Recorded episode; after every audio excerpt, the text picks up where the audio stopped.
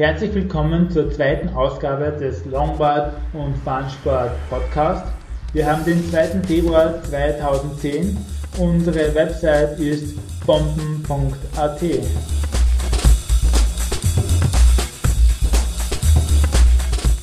Heute dreht sich bei uns alles rund um das Thema Dirtsurfen und dazu haben wir heute via Skype zu Gast Nihat von nixets.de.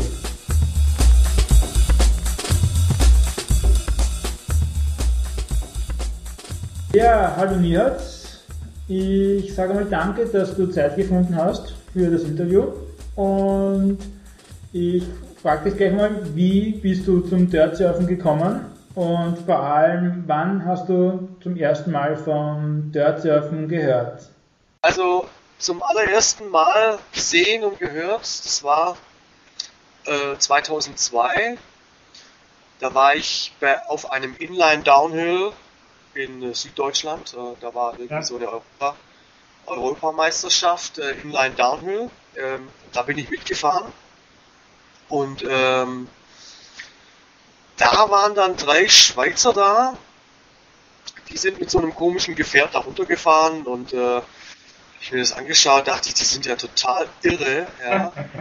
konnte auch nicht, man konnte auch nicht erkennen, wie, wie das steuerbar war. Also die Räder, die waren so überdimensional groß, aber trotz allem sah es dennoch ein bisschen interessant aus, aber ich habe mich nicht wirklich weiter dafür interessiert.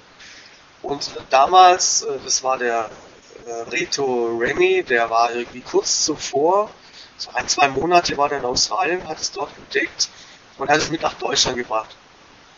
Also wir kamen natürlich auch da ins Gespräch und äh, er hat natürlich sehr motiviert äh, versucht, mich davon zu überzeugen und ich bin da auch drauf gestanden. Ja. Und ich war seiner, seinerzeit war ich auch schon, äh, weiß ich, knapp zehn Jahre Snowboarder, aktiver Snowboarder, bin damals äh, auch an Weltmeisterschaften habe ich da teilgenommen. Äh, damals äh, hieß es noch äh, ISF, war so 99, 98, 99, 2000. Da bin ich auch damals äh, beim Snowboarden mitgefahren. Und ja.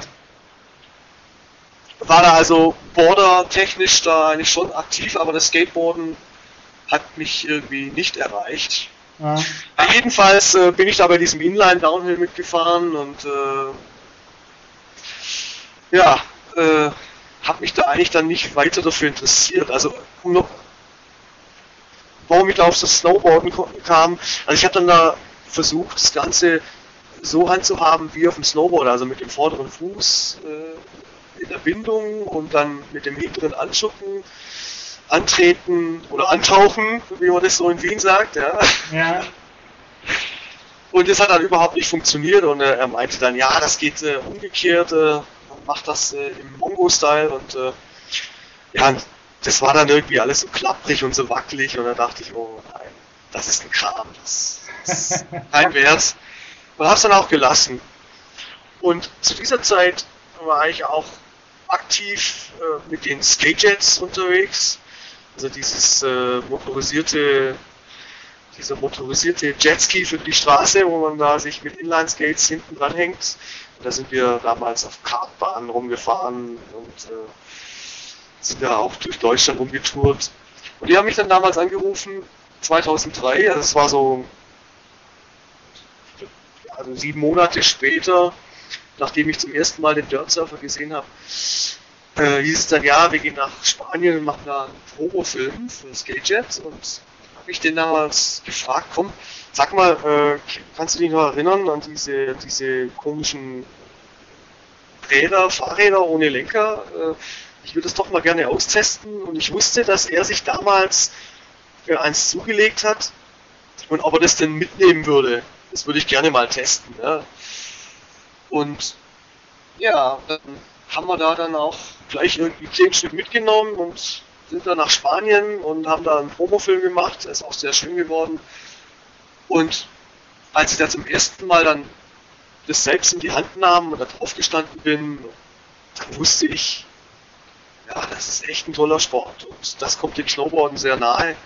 Also du bist sozusagen vom Snowboarden zum Dirtsurfen gekommen?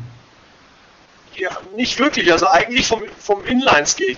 Ne? Okay, okay. Eigentlich. Aber äh, da ich natürlich äh, das Snowboarden, das hat mir natürlich sehr viel Spaß gemacht und ich bin äh, aktiver Hardboot-Fahrer, Hardcore-Hardboot-Fahrer, also dieses ganze Softboot äh, Gefahre, Freestyle, das hat mich gar nicht so interessiert. Also ich bin anfangs mit Skischwung gefahren und äh, habe mir dann auch Hardboot äh, Snowboard-Schuhe gekauft und bin dann mit Alpinbrettern äh, die Pisten runtergeheizt und meistens immer alleine, ja. weil die anderen die immer nur so rum, rumgerutscht. Ne?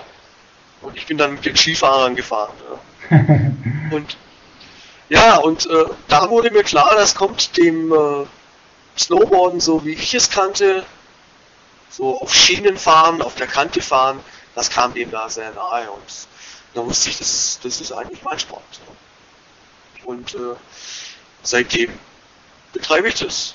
Seit März 2003 aktiv.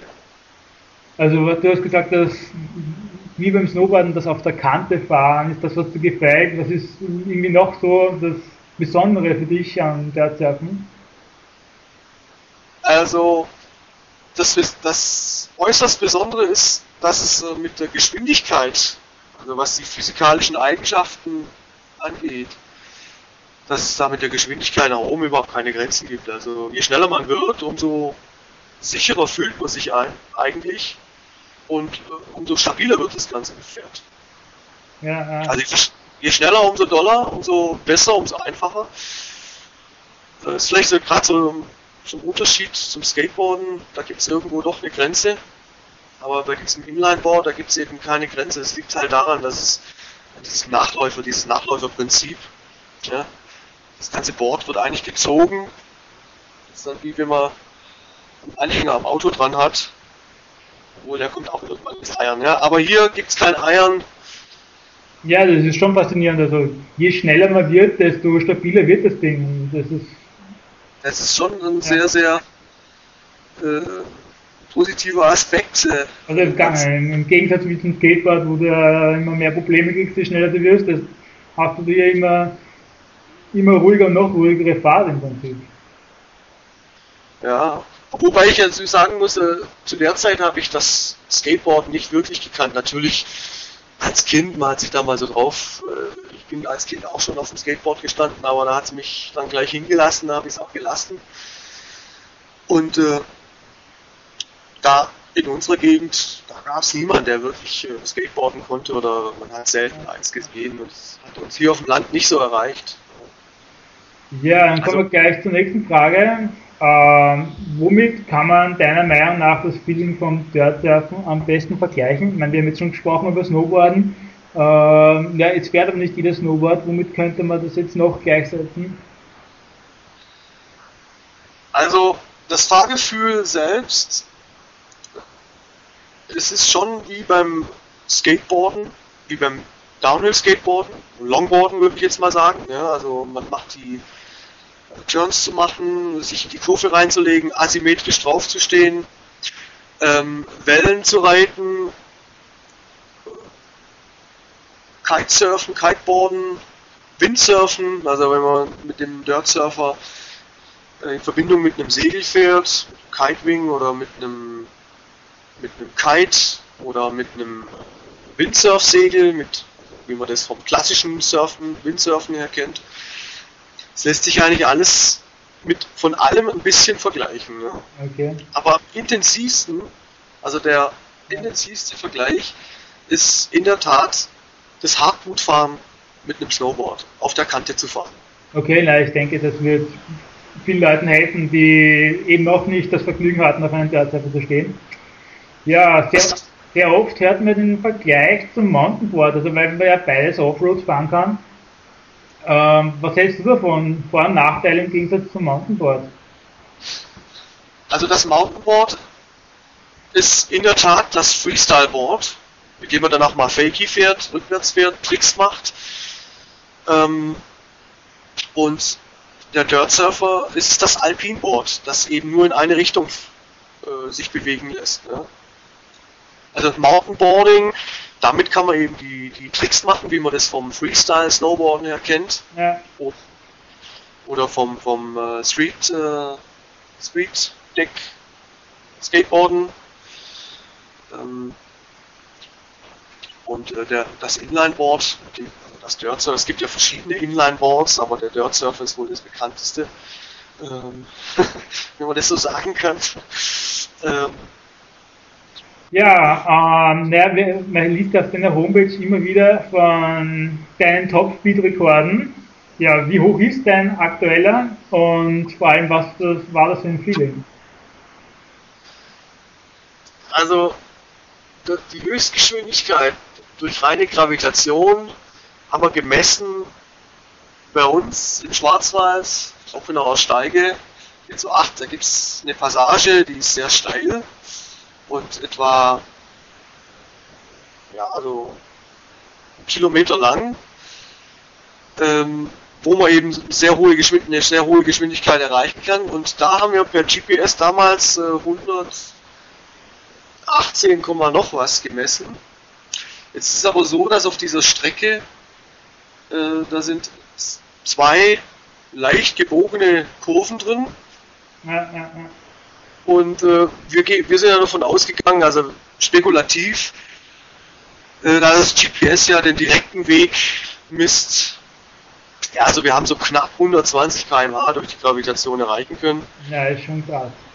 Ja, also ich bin sicher, dass wir zum Beispiel äh, auf der Strecke in Teutonia in Brasilien, ähm, da würden wir ähnliche, ich würde fast behaupten, sogar noch höhere Geschwindigkeiten erreichen könnten als äh, der schnellste Snowboard, äh, Skateboarder. Ja, naja, das, das Limit ist ja sozusagen nur der Luftwiderstand, oder? Der Luftwiderstand ist das Limit, aber ähm, dadurch, dass äh, die Stab äh, durch die Stabilität und durch die Rotation ne, äh, ist eine größere Massen, eine größere Massenrotation und äh, da kann man sich dann ganz gezielt, ganz präzise auf die Idealposition vorbereiten oder darauf einstellen. Und äh, also ich, ich stelle mir das einfacher vor, so hohe Geschwindigkeiten zu fahren äh, als dem äh, Longboard. Was heißt, ich kann das aus Erfahrung auf jeden Fall äh, bestätigen. einfacher ist. Okay, und was, ist das so, was geht da einem durch den Kopf, wenn man da mit 120 Sachen runterdonnert?